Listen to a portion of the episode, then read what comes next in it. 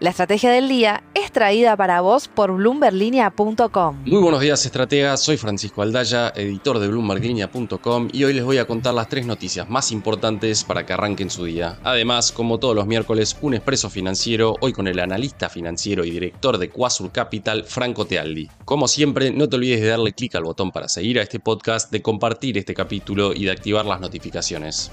Lo que tenés que saber. 1. El mercado pareció descontar un triunfo de Sergio Massa en la semana previa al balotaje de este domingo, y todo indicaba que podría volver la presión alcista este martes en el primer día hábil después del triunfo de Milei. Aunque el dólar blue subió, sigue por debajo de su récord histórico nominal de 1.100 pesos, y aunque es cierto que en 1075 quedó a tiro de romper esa barrera, de ninguna manera podemos hablar de una suba furiosa ayer. Y el caso de los dólares financieros fue más llamativo todavía. Ante la perspectiva de un intento de dolarización, de la eliminación del Banco Central y del peso argentino, hubiera sido razonable anticipar el regreso de esa presión alcista, pero no se dio. En el caso del contado con liqui, claramente pudo haber tenido un rol la nueva normativa cambiaria que permite a exportadores liquidar la mitad al oficial y la mitad al paralelo. Y todavía tenemos un recorrido hasta el 10 de diciembre. Mi pregunta es qué interpretó el mercado ayer, que no se intentará una dolarización rápidamente, a la espera de que se anuncien nombres clave en el Banco Central y en economía, pueden haber ayudado a calmar los ánimos las declaraciones de Milei sobre el cepo que no piensa levantar inmediatamente para no generar un tsunami de bancos desarmando el ELIX. 2.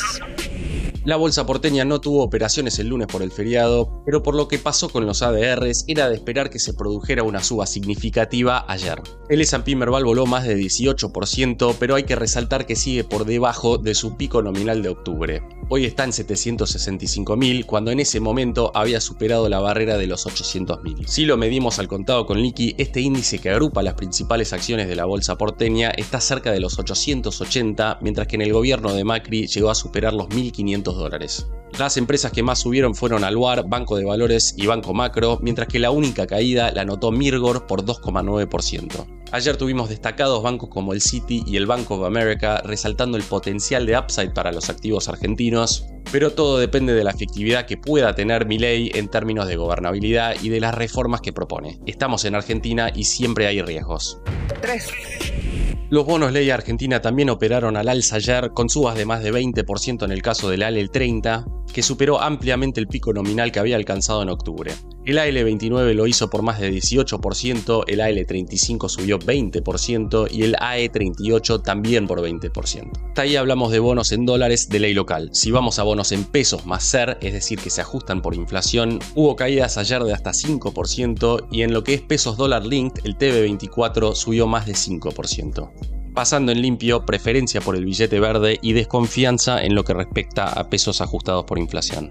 Antes de pasar al expreso financiero, veamos rápidamente cómo van a abrir hoy los mercados. El S&P Merval subió 23% ayer, fue una jornada más roja que verde para las acciones argentinas en Wall Street, con caídas de hasta 5,7% para Cresud y subas de hasta 9,5% para Telecom. El dólar blue cerró en 1.075 pesos, el MEP quedó en 935 y el contado con liqui en torno a los 913. Expreso financiero.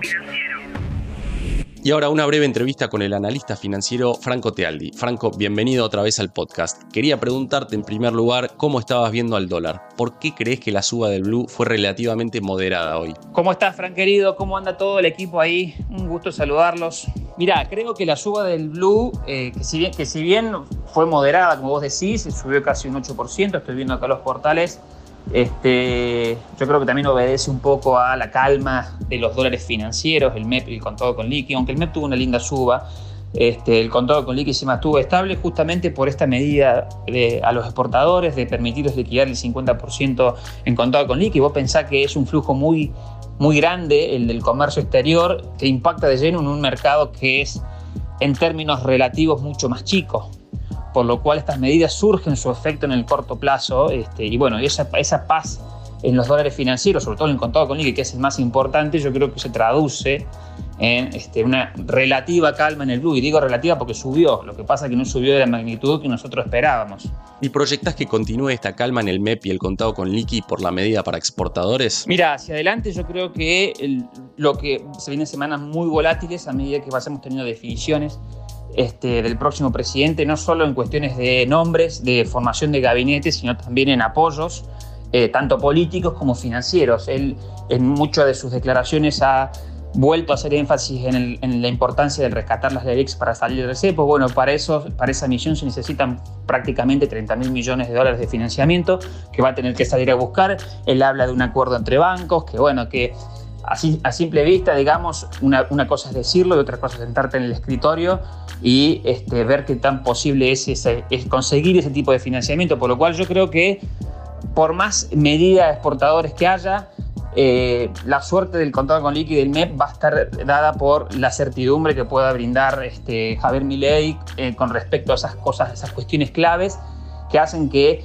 por más que dólar exportador que vos tengas, si yo veo que el contrato con líquido se va a volar, este, los, exportadores no van a liquidar y punto. O, entonces, eh, por más medida que uno ponga, todo depende de la certidumbre que pueda brindar este, Javier Milei. De hecho, fíjate, el futuro, los, futuros ROFEX para enero y para febrero ya se proyecta un dólar mucho más alto de lo que es el contado con liqui hoy. Por lo cual eso también te da la pauta de que tenés un dólar atrasado eh, y que va a estar muy sensible a las novedades o los vaivenes que tengamos en las próximas semanas. Por lo cual yo creo que en materia de tipo de cambio se vienen semanas muy volátiles eh, a medida que obviamente avancen las novedades. La última, Franco, mirando activos argentinos afuera, ¿ves un escenario alcista desde ahora o más volatilidad después de esa suba fenomenal que vimos el lunes? Sí, el mercado ha tomado bastante, con bastante beneplácito lo que fue la elección, con subas muy fuertes tanto de acciones como un poquito en menor medida de bonos.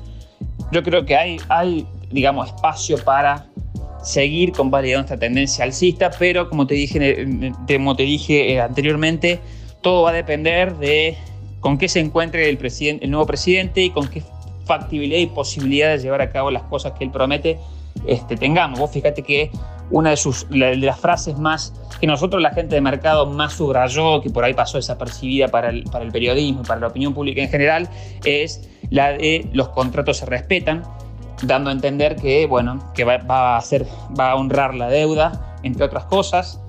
Eh, yo creo que eso como te dije anteriormente, una cosa es decir, otra cosa es que suceda, este, pero ya el hecho de que tengas la voluntad política de concretarlo, yo creo que te dice mucho y te da cierta expectativa para que los activos continúen este rally. Sin embargo, yo creo que no va a ser, este, no va a ser ajeno a volatilidad. Vamos a estar, este, como, te decía, pendientes de cada anuncio, de cada nombre, de cada apoyo que haya hacia, el, hacia el presidente y hacia las medidas que quiere llevar a cabo y sobre todo eh, pendientes de el financiamiento que para mí va a ser clave este, para lo que resta del, no solamente para lo que resta de este año, sino para lo que es el año que viene y hacer frente a los pagos de deuda y bueno, y empezar a levantar los, los, cuantos rojos que, que, deja el anterior gobierno, no solamente en el Banco Central, sino también este, en, en términos de deuda. Gracias como siempre, Franco, seguimos en contacto. La frase del día.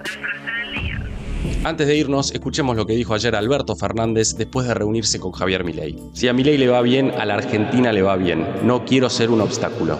Un gesto considerable. Esto fue un nuevo capítulo de la Estrategia del Día Argentina. Yo soy Francisco Aldaya, editor de Bloomberg Línea, y me podés seguir en Twitter en arroba franaldaya. No se olviden de darle clic al botón para seguir a este podcast y a la campanita para que se enteren al instante cada vez que sale un capítulo de lunes a viernes. Espero que tengas una gran jornada productiva.